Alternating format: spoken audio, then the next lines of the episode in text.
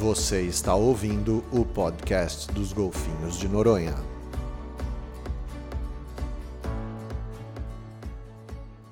Bom dia, boa tarde, boa noite, caríssimos ouvintes. Aqui quem fala é Cintia Gerling, coordenadora de Educomunicação Ambiental e Sustentabilidade do projeto Golfinho Rotador,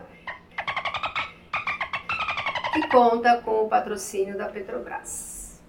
Hoje a família Projeto Golfinho Rotador resolveu falar tudo que tem feito desde 1990. E tenho certeza que você que está aí nos escutando vai se surpreender com nossa trajetória. E se anime e corra atrás dos seus sonhos, que com foco e dedicação, tudo é possível nessa vida. Gente, eu estou super feliz de estar aqui na companhia de todos vocês que atualmente fazem parte da equipe do projeto Golfinho Rotador e prosear um pouquinho sobre a história né, desse projeto que completou esse ano 33 anos e como esse projeto foi se tornando robusto e completo com o passar desses anos. E obviamente que graças a vocês hoje, a gente consegue ter essa robustez, essa solidez nas nossas ações. E também a todas as pessoas que já passaram aqui, dedicaram tanto do seu tempo é, também para as ações que a gente desenvolve hoje. E para iniciar então o nosso episódio de hoje, eu vou querer chamar o Zé Martins, é, oceanógrafo e fundador e criador do, do projeto Golfinho Rotador. E queria que você falasse, Zé, como é que surgiu essa ideia na tua cabeça? Eu vim para Noronha para criar o Parque Nacional Marinho, daí quando eu cheguei tinha sido criado. Aí a gente, eu fui ser coordenador de implantação do Atol das Rocas, e daí, né, uma ONG estrangeira, gringa, apareceu como um possível patrocinador de duas ações. Uma era financiar a reserva biológica todas as rocas, a implantação dela, e outra é um projeto de pesquisa com os golfinhos. Daí eu escrevi um projeto de pesquisa e conservação dos golfinhos para um amigo nosso, José Truda Palácio, vir para Fernando Noronha para executar esse projeto, que eu ia ser, eu era responsável por rocas. Daí nenhum dos dois aconteceu, patrocínio, isso foi em 89, e daí em 90 eu vim para Noronha, fui trabalhar no parque, no programa de uso público, implementar o plano de manejo do Parque Nacional Marinha, com especial atenção ao programa de uso público. E nessa época o pessoal da, que fez o plano de manejo falou que havia possibilidade de conseguir recursos de outra ONG gringa para executar o projeto dos golfinhos. E daí perguntaram se sabiam projeto, eu por acaso estava nessa reunião, disse, ah, foi eu que escrevi esse projeto. Ah, então vamos botar ele para frente, reescreve. Então o projeto foi reescrito, a proposta, é, nesse intenção de ao começar uma pesquisa para os golfinhos, que a princípio nem seria eu. Mas daí até sair a licença de pesquisa, daí nessa época eu já tinha já estava preferindo trabalhar com os golfinhos então, quando veio a licença, que chegou na ilha no dia 30 de agosto de 90, aí eu saí do Parque Nacional Marinho e fui criar o projeto com o Fim Rotador. Bem bacana essa trajetória, mas eu sei que desde pequeno, né, você já tinha alguma ah, intenção ou não? Sim, assim, eu decidi ser oceanógrafo com 5 anos de idade decidi morar em Fernando Noronha com 15 anos de idade. Pensei em trabalhar com golfinho desde, durante toda a faculdade, estudei comportamento. Comportamento cetáceo era uma coisa que sempre me atraiu ao longo de toda a faculdade. Então, foi construindo e a oportunidade se criou, mas a oportunidade resgatou desejos antigos e formações antigas que eu tinha adquirido ao longo da minha vida escolar estudantil. E aqui ao nosso lado a gente tem o Flávio, que hoje é presidente da ONG, né, coordenador institucional. E Flávio, que eu saiba da história, você foi o primeiro estagiário do Zé, é isso? E olha onde você chegou. Conta, conta essa trajetória que é muito assim incentivadora aí para as pessoas.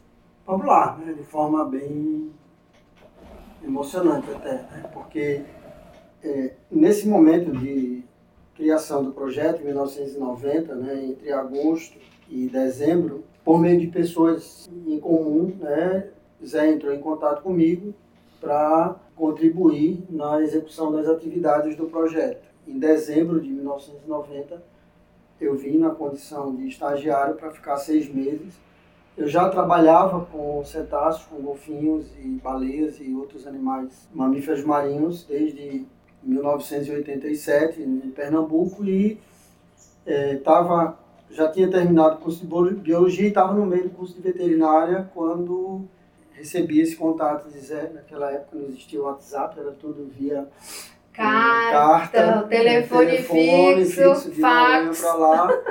E aí eu estava numa condição de estágio no IBAMA, no Centro de Triagem de Animais Silvestres do IBAMA, em Recife, quando uma pessoa que também fazia esse mesmo trabalho lá comigo veio para Noronha com o superintendente e aí houve essa conexão e, enfim, de muitas trocas de cartas e telefonemas e telexes.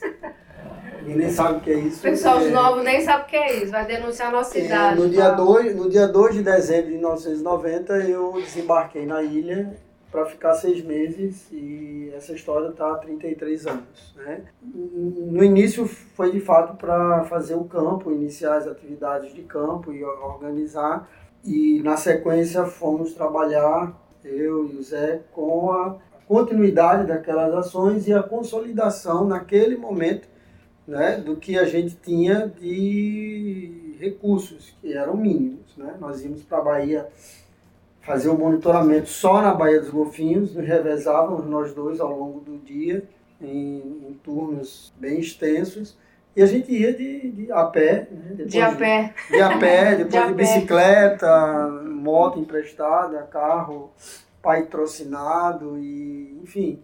E aí dessa história, né, a gente imprime ali a marca do projeto Golfinho Rotador, que é essa, né, de realizar uma atividade, atividades de pesquisa para a conservação e sustentabilidade de Noronha, com foco nos golfinhos, de forma né, muito consciente e entendendo a cada passo que a gente trilhava, nós estávamos construindo uma história de vida que é essa hoje que todos nós temos aqui, que eu tenho um prazer enorme de compartilhar com vocês. E aí falando dessa história de ONG e projeto Golfinho Rotador, né? Sempre tem uma confusão assim na cabeça das pessoas, a ONG, é. o projeto Rotador é uma ONG, Pri, você que é a nossa coordenadora né, geral. queria que você explicasse isso para os nossos ouvintes. O que, que é ONG e o que, que é o projeto? Acho que vai ficar um pouquinho claro, né? Que a ONG, o Centro Golfinho Montador, ele foi criado para dar subsídios às ações do projeto Golfinho Montador. O projeto Golfinho Montador vai se resumir nas ações que hoje pode somar com pesquisa científica, que é a mais antiga, que é a mais feita frequentemente, as, as ações da educação ambiental, sustentabilidade e envolvimento comunitário. E o Centro Golfinho Rotador ele vai captar os recursos para que essas ações elas possam acontecer. Acho que ficou bem claro, né? Uhum. É bem bacana isso, porque às vezes as pessoas falam, ah, o projeto Golfinho Rotador é uma ONG, né? Não é uma ONG. E aí eu queria perguntar para o Ademir, esse cara aqui, que também é assim uma inspiração de vida. Hoje o Ademir é coordenador administrativo financeiro do projeto Golfe Rotador. Ademir, é tarefa fácil? é, é um, uma tarefa. Para lidar com a criançada toda aqui do projeto Golfundador é tarefa fácil. Administrar logística, financeiro e todos esses materiais que chegam, que vai e vem. Como é que é isso, Ademir? A parte burocrática ela é um pouco complicada, mas a parte com o ser humano, eu só tenho a agradecer que a equipe está sempre aí a, apoiando, né? Então fica, se torna uma tarefa mais fácil mas a parte de logística, a parte mais administrativa financeira e o relacionamento com as outras instituições é uma tarefazinha árdua, mas a gente está aqui para isso. É, lembrando né, que Noronha está assim no meio do Oceano Atlântico e, por exemplo, a gente vai fazer uma camiseta aqui pra gente, né? Uma mochila, uma garrafinha, qualquer coisa, a gente tem que contatar né? empresa de fora e manda e traz e vem, vem com defeito, volta, a equipe não gostou, a costura e não sei o quê. Não é tarefa fácil, gente, mas estamos aí, né? Até que a gente está tudo bem vestido hoje aqui no nosso material. Bom, vamos falar agora mesmo do projeto Golfinho Rotador. em si, das nossas ações e tal, para os nossos ouvintes aí conhecerem. Mas antes, eu queria que alguém, aí Rafa, vai responder, vai responder qual a importância dos golfinhos de Noronha e para Noronha? Porque para se construir um projeto tão sólido, 33 anos, captando recursos, tendo esse monte de gente, né? Qual que é a importância, Rafa? É, eu acho que essa é uma pergunta que dá para se responder em várias esferas diferentes na representação do golfinho por si. É, ecologicamente falando, eles têm uma importância muito grande para Fernando de Noronha tanto para a transferência de biomassa para a ilha, e numa escala mundial, hoje em dia já se sabe que, assim como as baleias, os golfinhos são grandes fertilizantes dos oceanos, né? Em virtude é, de suas fezes, que tem um, uma produção ali primária de fitoplâncton e ajuda o nosso planeta de várias formas, inclusive sequestrando carbono da atmosfera. É, além do fato de manter algumas comunidades que vem na carona ali da presença dos golfinhos no, nas comunidades marinhas, né? Por si dizendo, é, desde peixes, ambientes recifais, entre outros. Para a ilha, no aspecto econômico, acaba tendo bastante relevância também, é, uma vez que está no imaginário de quase todo mundo visitar uma ilha é, paradisíaca e ter a oportunidade de estar vendo golfinhos. Aqui a gente tem isso com alta regularidade e acaba que ajuda a suportar vários setores da trade do turismo, né? Não só a observação, mas como também toda a cadeia que se mantém para que essa observação ela aconteça. E além dos fatos e ter marcos legais atribuídos a ele em virtude da presença dos golfinhos, como a criação de áreas é, de proteção integral, criação de unidades de conservação, e também um título importante que eu acho que é o de Patrimônio Natural da Humanidade, onde o fato da presença e da regularidade dos golfinhos lutadores aqui contribuiu com bastante peso para que esse título viesse Sim. e assim a gente espera que se mantenha aqui em Fernando de Noronha. Sim, é por isso que vocês acordam todo dia quase quatro da manhã, né? e daqui a pouco a gente vai chegar aí nesse ponto. Chuva, sol. É, monitorando aí os bichos todo dia. Mas antes tem uma pergunta muito legal que eu quero fazer para vocês, que muita gente me faz. Se tem alguma diferença entre boto e golfinho? É só questão de nomenclatura? Um tá na água doce, tá no salgado, não é? Como é que é? Vamos lá, dona Lume. Na verdade, boto e golfinho são nomes populares, né? Para as espécies em geral de holotocês. Só que boto vai depender de cada região. Tem boto tanto em água salgada, que a comunidade local chama de boto, e tem boto em água doce. Geralmente os de água doce são só chamados de boto, né? Tipo os da Amazônia. Eles são chamados de boto, tanto o boto cinza quanto o boto rosa. Mas no, na água salgada também. Ou seja, é só nomenclatura. É só nomenclatura, né? Nome popular. E depende da região do Brasil, né? Tem região do Brasil que usa mais um nome, outro nome, então... E varia de espécie também. Sim. Às vezes um lugar, é, uma espécie marinha mesmo, é chamada de boto, e em outra, outra espécie é chamada de boto. Sim. Então acaba que é muito realmente regionalização, assim. Como, como as pessoas é, chamam aquele animal. E Lume, você saberia precisar mais ou menos, né? também precisa ser preciso, né? Que número certo. Aproximadamente, outra pergunta muito que o pessoal faz com relação a espécies de golfinhos botos que tem aqui no Brasil. Levando em consideração. Os de do, água doce e salgada. Então tá. vamos imaginar assim.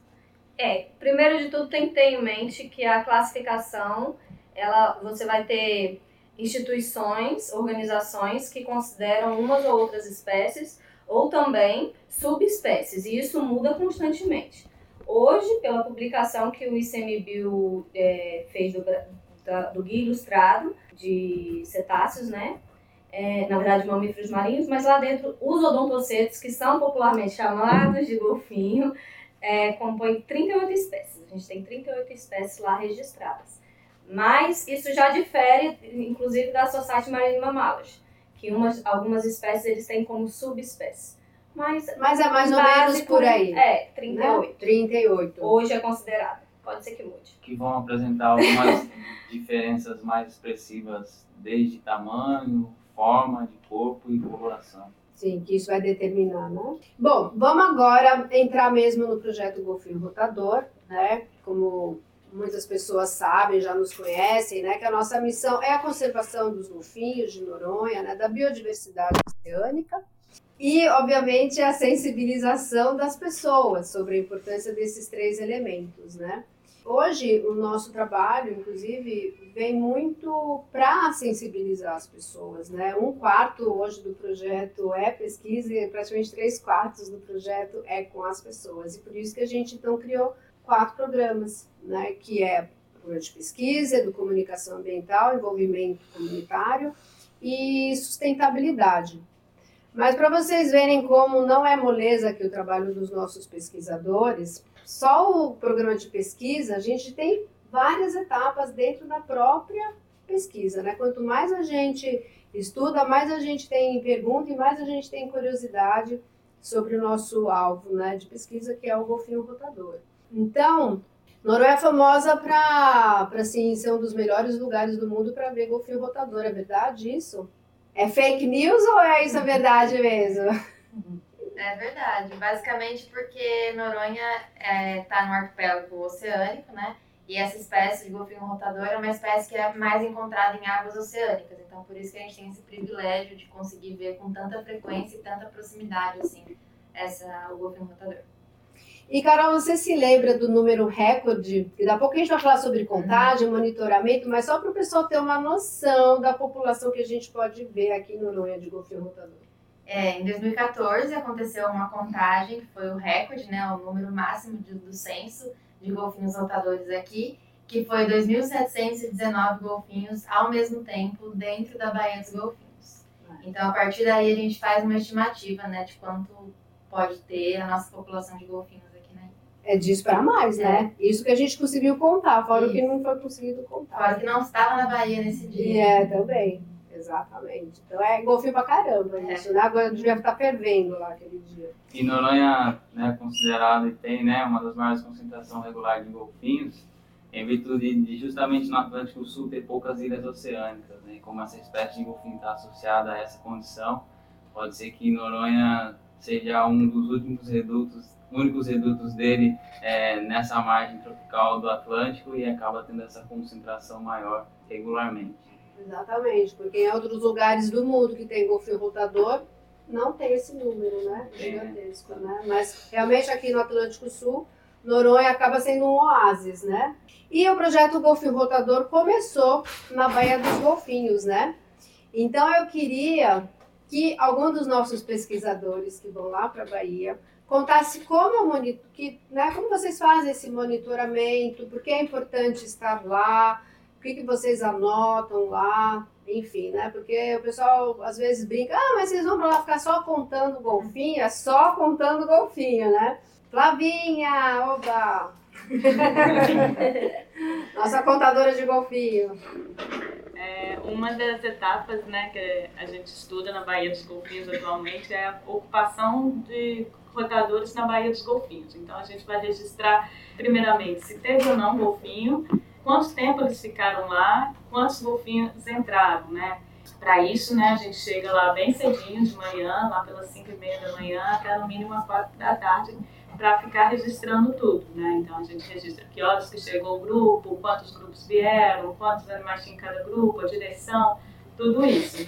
É, no passado, né, aconteceu também muito é, estudo de comportamento subaquático com mergulho na Baía dos Golfinhos. Então, muito dos comportamentos foram registrados, dos comportamentos subaquáticos, foram registrados com essa metodologia de mergulho, né? Hoje em dia a gente deixa o mergulho mais para é, captação de imagens, para foto-identificação, que daqui a pouco eu acho que vocês vão falar, né? E faz mais esse tipo de estudo que é de ponto fixo, né? Que a gente faz ali na Baía dos Golfinhos e na Baía de Santo Antônio. E aí, alguém quer complementar alguma coisa? É, eu acho que eu só ia falar porque, como os ouvintes não sei, pode ser que tenha pessoas que nunca vieram para Fernando de Noronha, e aí a Flavinha falou que a gente consegue contar o grupo. E aí, como é que a gente faz essa contagem? A gente precisa chegar lá antes dos golfinhos, porque como eles vêm para cá para descansar quase quando o sol nasce, a gente tem que chegar antes deles. Porque quando eles estão em deslocamento, eles nadam de uma maneira mais organizada. Então a gente precisa identificar os primeiros golfinhos do grupo, a gente posiciona o binóculo na frente deles e eu não posso mexer o meu foco. Eu tenho que ficar com ele paradinho. E aí todo golfinho que subir para respirar no meu foco, eu vou dar um clique no contador mecânico. Então eu nem fico pensando em número. Eu vou só clicando e aí quando não tem mais golfinho passando, aí eu olho para ver quanto que eu cliquei. Assim como a gente, quando a gente está chegando em algum lugar, a gente não fica andando em círculos. Os golfinhos também, quando eles estão chegando em algum lugar, que eles estão se deslocando, eles nadam mais organizados. Aí depois que eles entram na Baía dos Golfinhos, aí já não dá para fazer a contagem mesmo, porque eles ficam bagunçados. Mel, me diz uma coisa, em quanto tempo você aprendeu a contar golfinho?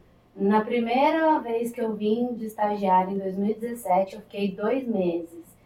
E da metade pro fim, eu já estava contando golfinho. Então, em um mês tentando bastante, mas a primeira vez foi um caos. A pesquisadora, que era a Mari, no dia, ela contou 80 golfinhos e eu contei 8.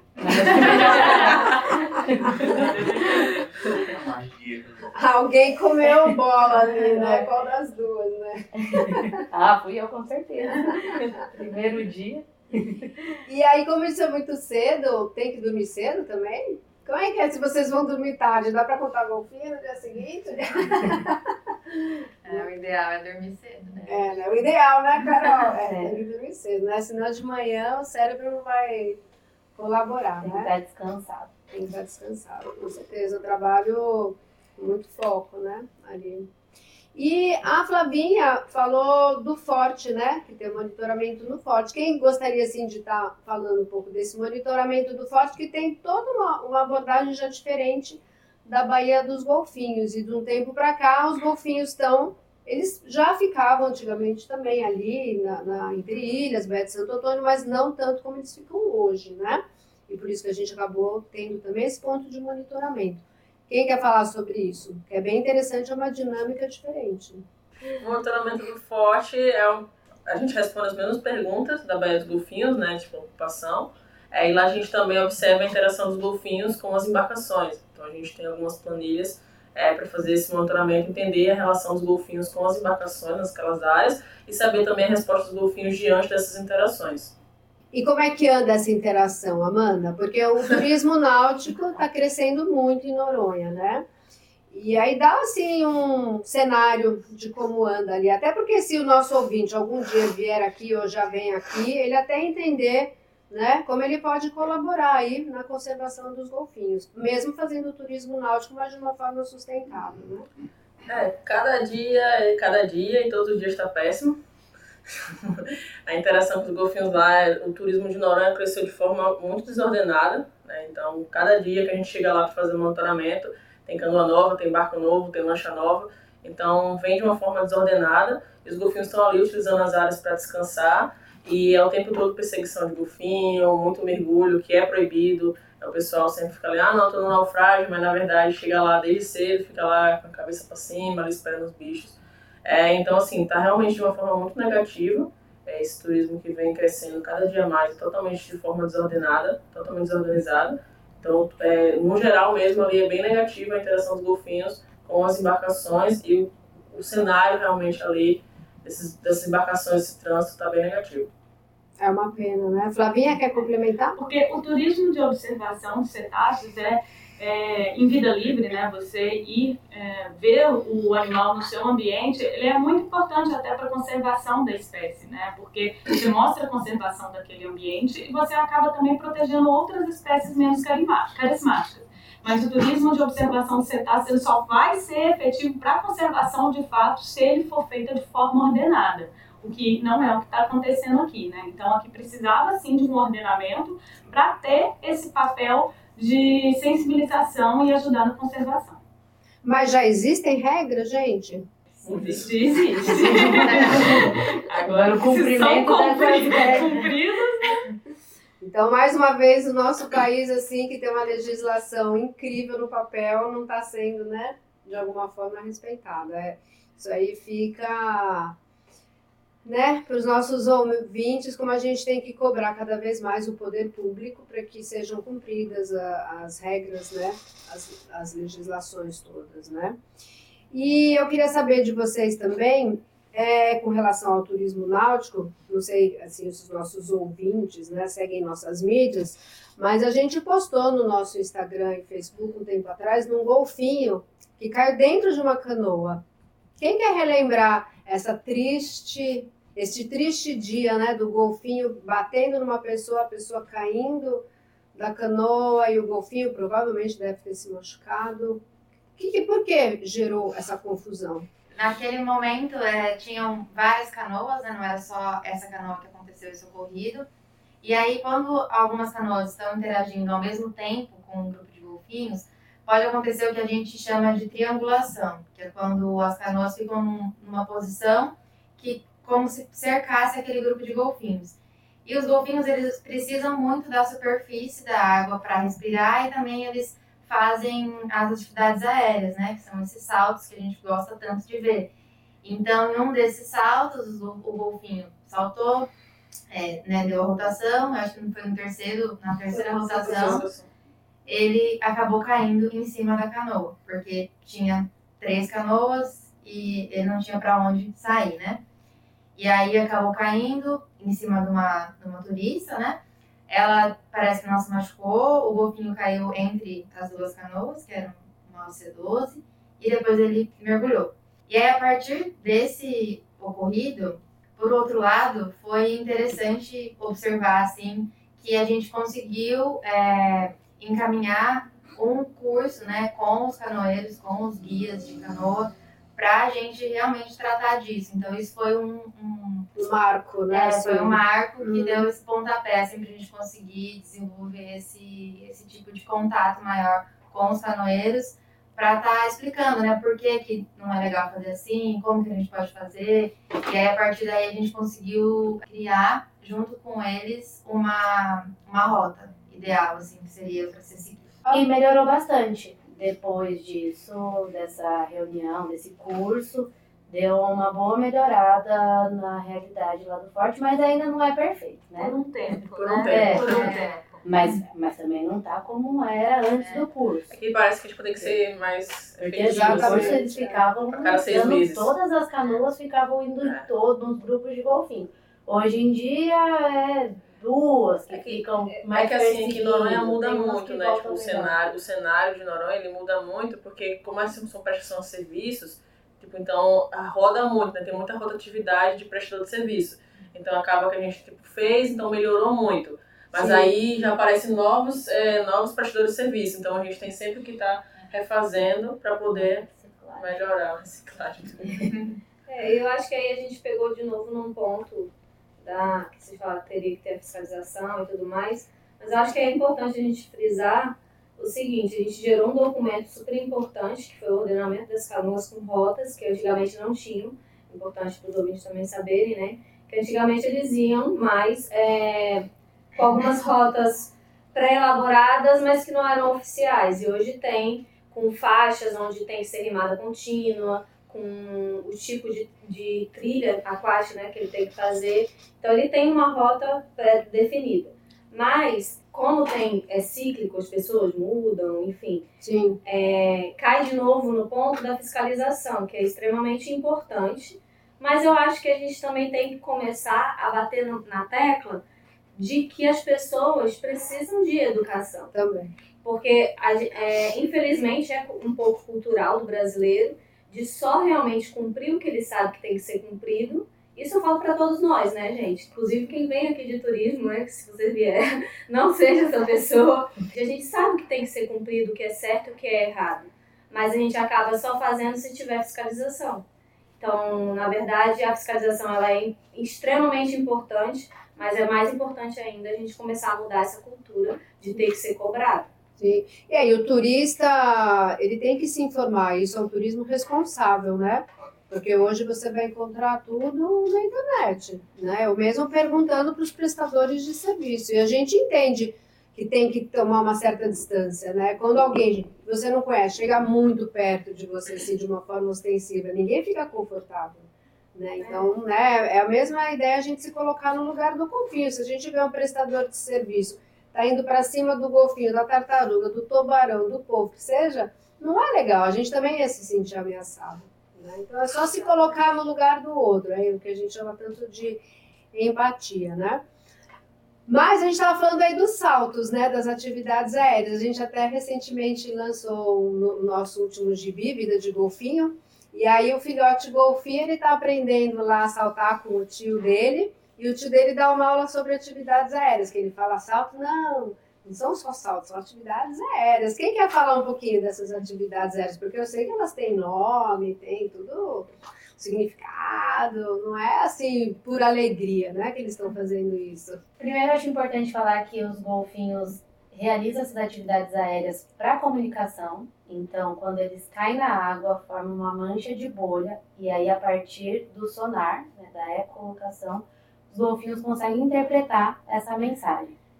Normalmente é para indicar alguma direção ou para juntar o grupo. E aí, então, nós, nossas atividades aéreas, quer dizer, as dos golfinhos. é que a Mel já tá querendo uma dama de golfinho. Tanto é. que ela vê os golfinhos saltando, é. ela já tá fazendo igual. Quer virar um golfinho. Existe o salto, que ele sai completamente fora d'água, que é o que é mais comum, assim, acho que os, os ouvintes visualizarem. Tem a caída, que o golfinho não sai completamente fora d'água, ele sai com as duas nadadeiras peitorais e, e cai, né, para o lado. Tem a rotação, que é o que dá o nome popular do golfinho rotador, que ele gira em torno do próprio eixo, e aqui para Fernando de Noronha a gente registrou até sete voltas em torno do próprio eixo. Então, um acrobata. É um acrobata. Tem a batida de cabeça, que ele não expõe as, as nadadeiras peitorais, ele apenas bate a cabeça.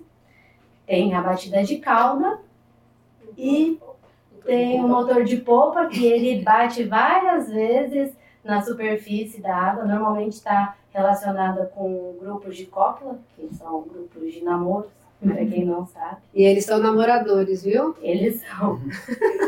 e tem a pirueta, e inversão. Me ajudem a definir a pirueta e a inversão. A inversão é a tipo inversão um mortal. É, mortal. mortal.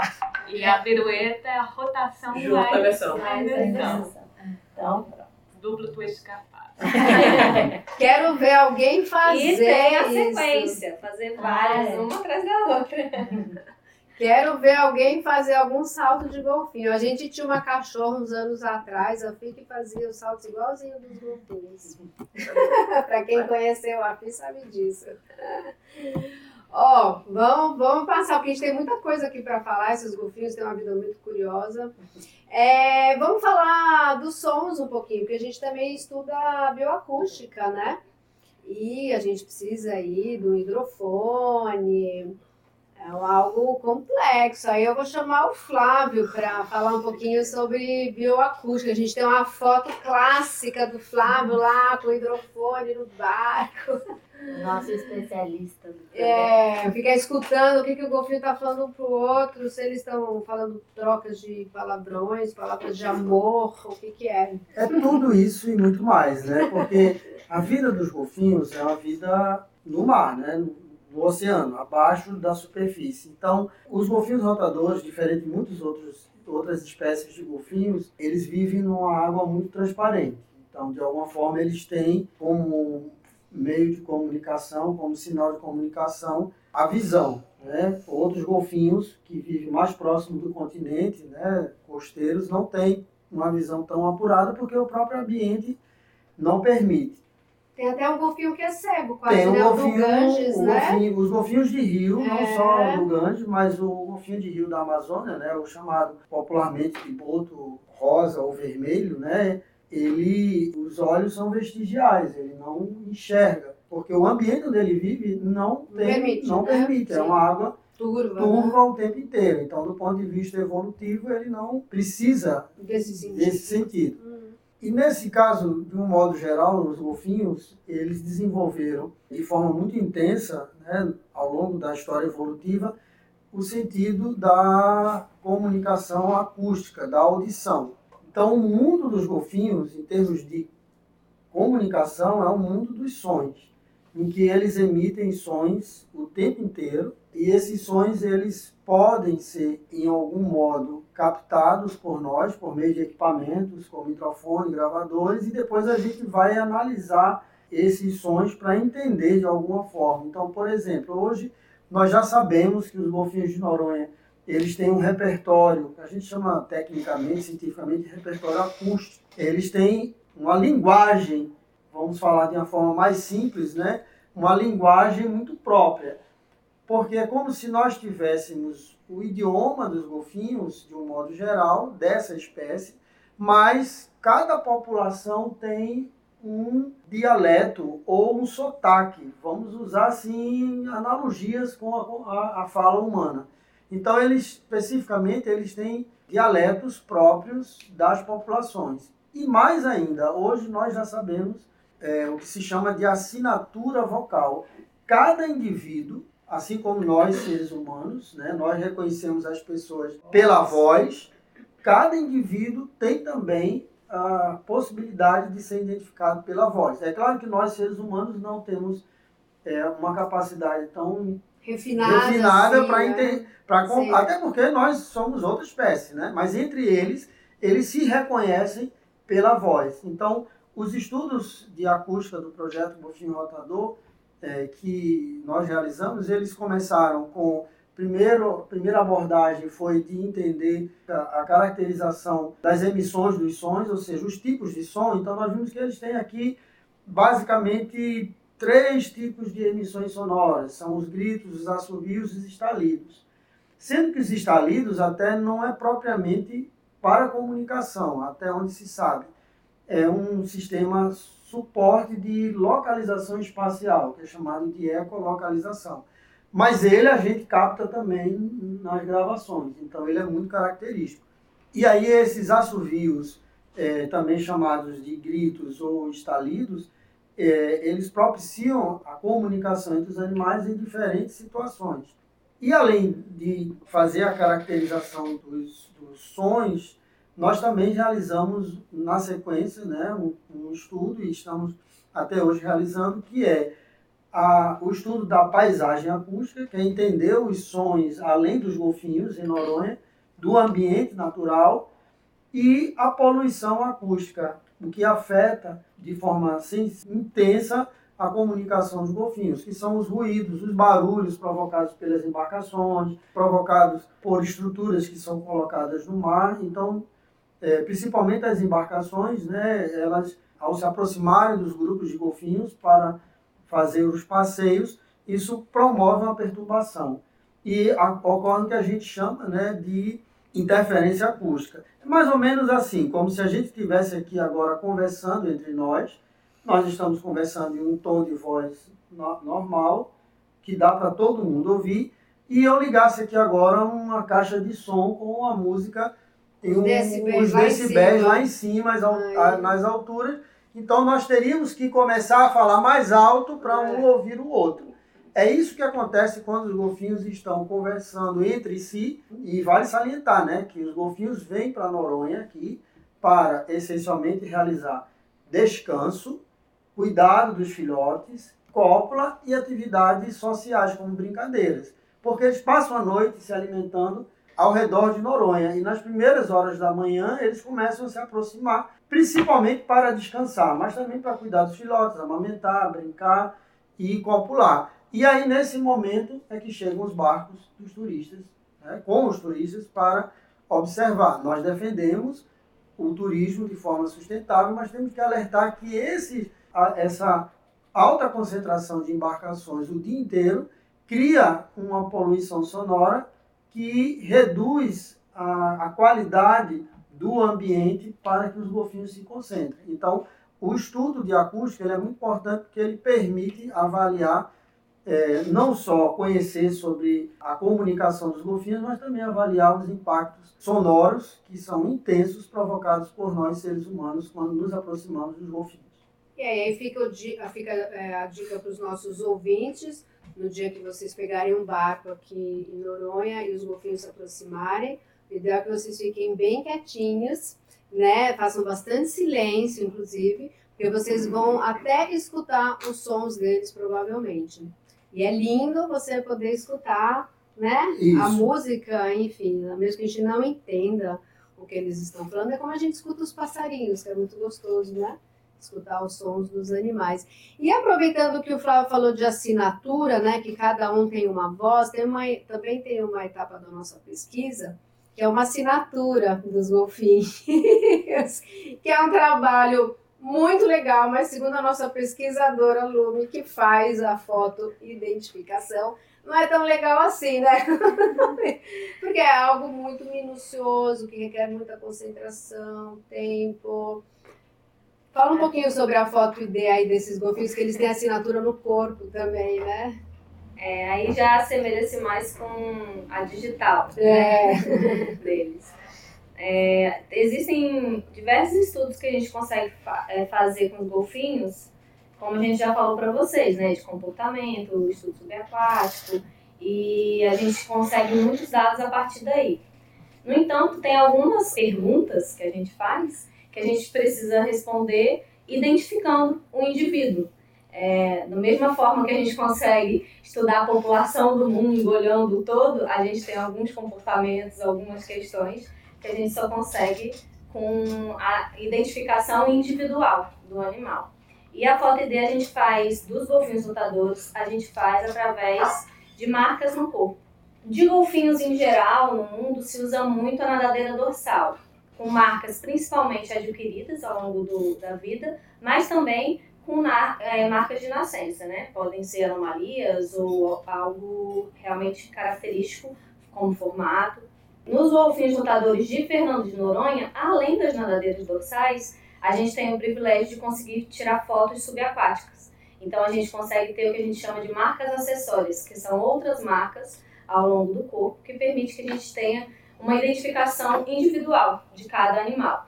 Então eu consigo saber é, se eu registrar um animal hoje, ele tiver a marca, eu consigo catalogar ele e se ele for visto novamente, eu ter certeza que é o mesmo animal. Então eu consigo saber se esse animal está frequentando Noronha, com que frequência, consigo fazer estudo populacional, estimativa populacional, consigo ver quais animais se relacionam entre si. Então, a partir do momento que eu tenho um, é, um animal que está com um outro animal já catalogado, eu vejo que eles estão juntos. Depois, uma segunda vez, eles foram vistos juntos. Então, a gente começa a entender as relações entre os indivíduos do- da mesma espécie, né? E aí a gente consegue ver também os padrões de distribuição populacional, né? Se eles estão aqui, se eles estão longe. Então, diversos estudos que, de- que dependem é, da gente saber se o indivíduo é o mesmo indivíduo, a gente consegue saber através da foto ID, que é o que permite a gente individualizá-los. E quantos a gente já tem catalogados, Lume? Você Mais tem um de número? 700. Mais 700. E alguns têm até apelido, né? É. Fala aí algum nome. Apelido, nome. Tem uns bem engraçados, gente. Vocês não vão acreditar. Eu sei que um chama Calígula, por exemplo, né? É, tem, tem. é, geralmente tá- ah, os nomes são associados ou a alguma situação é, peculiar Hum. do animal, daquele indivíduo, né?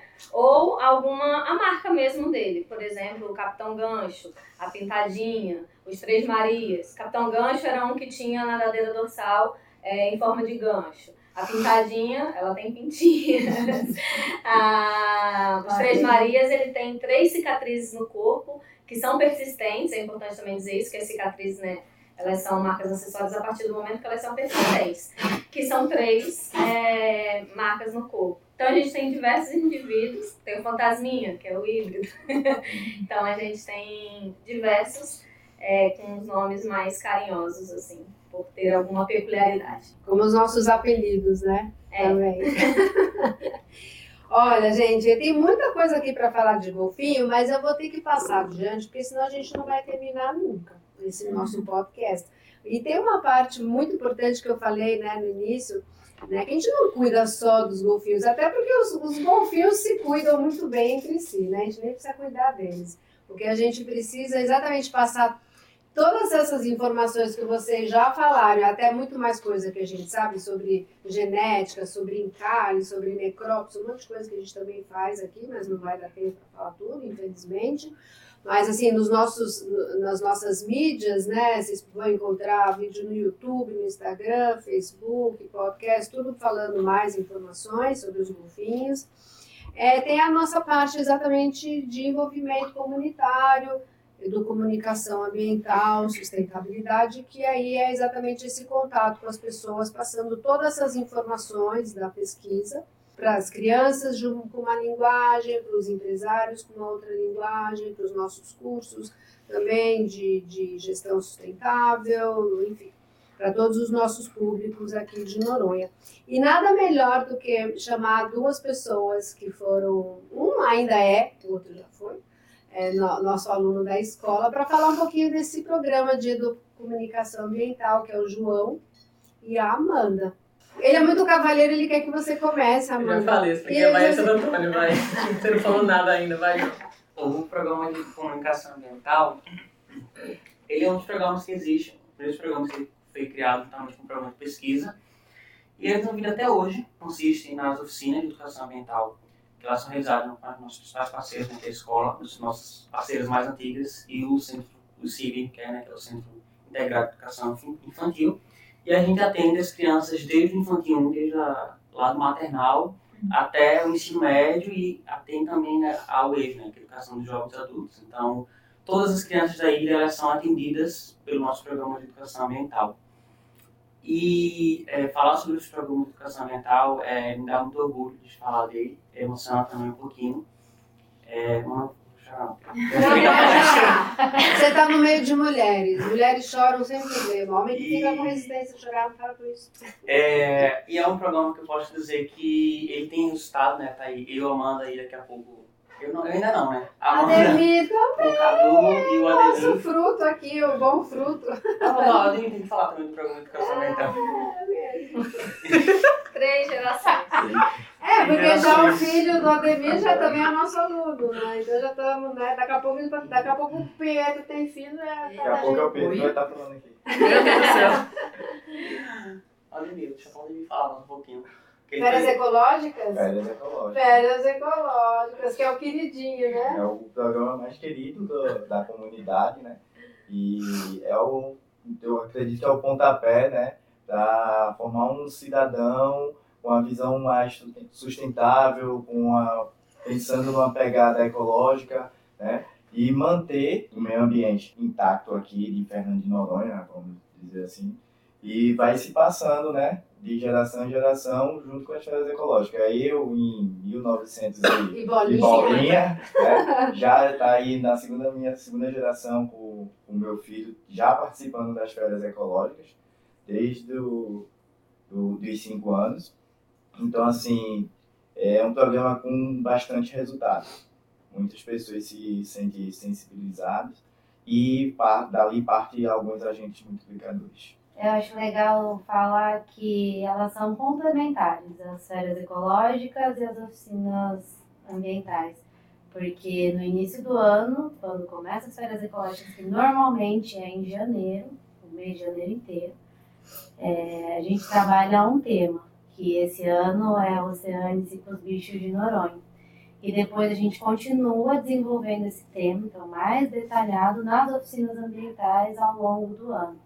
Então a gente entra todo mês em todas as turmas, de, como o João falou, desde o infantil 2 até o terceiro ano de ensino médio, trabalhando esse mesmo tema e também sendo flexível quando tem alguma demanda da escola para trabalhar algum outro tema ou então algum evento, dia da água, a gente vai inserindo nas nossas atividades. Sim, e, e, a gente não deixa, inclusive, os professores de fora, Sim. né? A gente também tem uma formação contínua com os professores da educação pública, tanto do CIE como né, da IREM, porque eles também são multiplicadores, também vivem em Noronha, e é aquela frase que eu gosto muito, se você não conhece alguma coisa, você não tem como valorizar. Né? E no momento que você conhece, entende a fragilidade de todo o ecossistema aqui, aí você começa a querer cuidar, a ser também um guardião desse ecossistema. Então, por isso que é tão importante a parte de pesquisa, porque vai dar subsídio para a gente levar a informação para os adultos, para as crianças, para os empresários da ilha. Né? Amanda quer complementar alguma coisa? É que a Amanda agora já está com carteira de trabalho assinada, ela não está mais nem ligando mais para a escola, né? Não, acho que o que todo mundo falou, Mel, o Ademir e o João, é o que é. Eu acho que é basicamente isso mesmo. É, tanto das formações quanto da escola e também das esferas ecológicas. Né? As esferas ecológicas é o nosso pontapé inicial, geralmente, no projeto também, né? É, eu, o João, o Cadu também, a gente acaba entrando pelas esferas ecológicas, porque é o momento em que a gente participa das esferas ecológicas quando é criança, e chega uma, um determinado momento que a gente vira monitor das esferas ecológicas, e aí a gente vai se integrando ao projeto, e aí hoje, né, a gente, cada um já está aqui dentro do projeto, como pesquisador, como educador, então é a porta de entrada para o projeto, né, é, as esferas ecológicas, e que as esferas ecológicas ela é além de uma colônia de férias, né, ela é um momento de realmente de formação, de é, conhecer Fernando de Noronha, de emancipar os jovens, de dar é, voz também, para que eles conheçam Fernando de Noronha é, de uma forma diferente, para que é, exista esse sentimento mesmo de cuidado e também de sempre retornar, né? A gente sempre fala de retorno. Então, não é, ocupar os espaços que existem em Fernando de Noronha. E a partir da educação ambiental e do desenvolvimento comunitário, a gente joga essa responsabilidade de ir se formar, mas voltar e ocupar os espaços de Fernando de Noronha, né, para que é, a gente tenha essa voz noronhense dentro do arquipélago. É isso aí. E você falou de envolvimento comunitário, né, Amanda? Para a gente já ir finalizando aqui o nosso podcast. É, a gente também tem essa parte, né, do, de estar apoiando o Maracatu, que a Carol, né, inclusive toca no Maracatu desde o início, né? Maracatu Nação Noronha, a gente que aí é, deu, deu apoio financeiro, inspirou, é, porque senão eles nem teriam conseguido sobreviver, né? E hoje eles tocam muito bem e fazem várias performances aí com o maracatu deles. Tem a parte do surf, que a Mel pode até falar um pouquinho, né? que aos sábados a gente faz as oficinas também, né? Porque Noronha acaba tendo pouca opção de lazer para os jovens, né? Para as crianças. E o surf é um dos queridinhos também, né? De é, Noronha. É, quando é na temporada de onda, é o surf, que é o que a criançada mais gosta também, mas quando não tem onda, aí também faz outras modalidades, como windsurf, kitesurf, Canoa. Canoa, polo aquático teve também. Então, a Binéia, isso também que vocês estão me ajudando a lembrar. E sempre na atividade lembra da importância de proteger o meio ambiente, porque se a gente está conseguindo fazer aquela atividade de uma forma tão gostosa, com a natureza estando saudável, saudável né? limpa, né? Praia limpa, mar limpo. É, a gente sempre tenta lembrar os alunos dessa importância da gente proteger o nosso meio ambiente.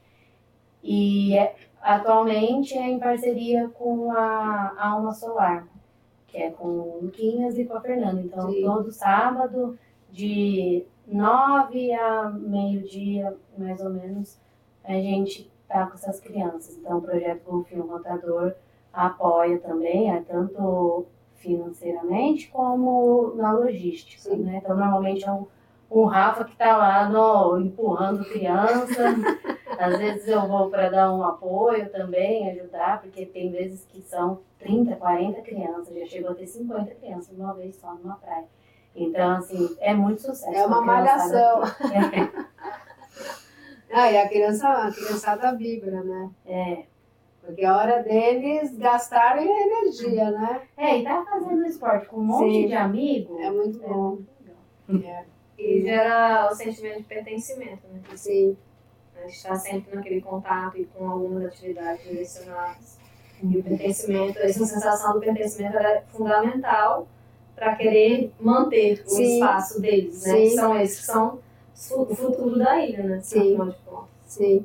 É, e é, eles imaginarem eles surfando uma onda com um monte de lixo. É. Um monte de saco plástico em volta deles, né? Não dá, né? Então a gente precisa. Eu, eu já surfei assim, numa praia. Não vou nem falar pra não queimar o filme da cidade. É, melhor Mas não. quando eu Depois tem um ouvinte de lá, né? Ah, tá falando mal do meu lugar. Quando eu afundei, eu, um saco plástico enroscou no meu braço. E eu até assustei, assim, né? Não sabia o que que era. Então é, então é um privilégio aqui, Fernando de Noronha, ainda não ter cenário. Eu espero que Nunca não, tenha, nunca tenha. não. É para isso que o projeto Golfinho Rotador tanto se esforça, né? E, e quer continuar aí com seus programas para atingir todos os públicos, né? E por último, tem o nosso programa de sustentabilidade. Então, a sustentabilidade, quando a gente pensou é, nesse conceito, né, que de um tempo para cá ele parece até um mantra, o pessoal fala demais, mas antes de partir para as pessoas, para os empresários e levar esses cursos sobre sustentabilidade, a gente pensou, será que a gente consegue praticar sustentabilidade na nossa sede, no nosso dia a dia, na manutenção dos nossos carros, com os nossos equipamentos, com os nossos insumos de forma geral? E então erguemos as mangas e vamos fazer um sistema de gestão sustentável aqui para a sede, com reuniões semanais, vamos fazer né, caderninhos de conformidade, não conformidade, se alguém esquecer luz acesa, vamos pôr lá o nome da pessoa, mas sem dar bronca, só assim para dar o alerta, oh, esqueceu a luz acesa, vamos separar nossos resíduos, vamos comprar equipamentos né, que economizem água, energia, até a nossa sede né, também foi construída de uma forma com que tenha ventilação máxima natural, iluminação máxima natural, não impermeabilize o solo. Então, depois de um tempo, a gente percebeu que é possível sim a gente implementar, mesmo aqui no meio do oceano, uma gestão sustentável. Algumas coisas necessitam mais recurso financeiro, tipo, claro, placa fotovoltaica, hoje parte da nossa energia é gerada pelas nossas placas fotovoltaicas, que já é um sistema um pouco mais caro, mas outras coisas nem tanto, são pequenos ajustes que trazem muitas economias. E a sustentabilidade dá muito certo porque você economiza um recurso natural que é finito e economiza dinheiro também, né, Ademir? Você que é recurso financeiro. Aí a Ademir fica feliz, olha, até sorriu quando eu falei aqui. né? Porque a gente não pode, de forma alguma, é, menosprezar né, nem gastar à toa o recurso natural e nem o dinheiro, porque dinheiro todo mundo sabe aqui, todo mundo trabalha pra caramba, sabe como é difícil ganhar dinheiro. A gente rala, rala, rala e não ganha tanto. Então a gente não pode menosprezar e gastar de qualquer jeito os recursos naturais e nem o dinheiro. Então a gente viu que deu certo e a gente partiu para os empresários da ilha. Foi um projeto assim totalmente é, único, não, nunca houve uma, uma abordagem de sistema de gestão sustentável para os empresários de Noronha. A gente começou lá em 2013, mais ou menos, com esse projeto, 2010, mais ou menos. E a gente levou para todo o trade, para os meios de hospedagem principalmente, mas a gente também levou para os bares, para os restaurantes, para o pessoal de barco, para mergulho, e a gente chegou, inclusive, a construir uma matriz que, caso hoje eles procurassem uma certificação em gestão sustentável e eles seguirem a matriz que a gente, inclusive, construiu com eles e com o ICMBio, com a administração da ilha, com vigilância sanitária, a gente pegou todas as instituições aqui públicas de Noronha e construímos essas matrizes juntas, porque Noronha tem realmente um aspecto muito singular. Então, a gente ia construir uma coisa adaptada para Noronha. E essa matriz foi construída, alguns empresários, como é na vida mesmo, alguns empresários adotaram, né, e viram realmente muito resultado, e outros simplesmente não levaram né, adiante, mas a gente deu toda a ferramenta, todos os materiais, né, todo o conhecimento para eles estarem aí desfrutando desse programa, inclusive no nosso site, é, né, nossos ouvintes podem baixar, tem um, um, manual bem legal que a gente escreveu sobre sustentabilidade à beira-mar, um bom negócio, que ele pode ser replicado até para dentro de casa, e para qualquer negócio né? Porque a nossa casa também é um negócio, na verdade. A gente também gasta água, energia, gera resíduo, tem os efluentes. Olha, caros ouvintes, eu tenho certeza que vocês amaram até agora esse monte de informação, mas tem mais, viu? Mas a gente vai parar de falar aqui. Dá uma olhadinha aí no nosso Instagram, no nosso Facebook, no nosso YouTube. Olhem aí os nossos outros episódios de, de podcast. Nosso site também é maravilhoso, tem muita coisa.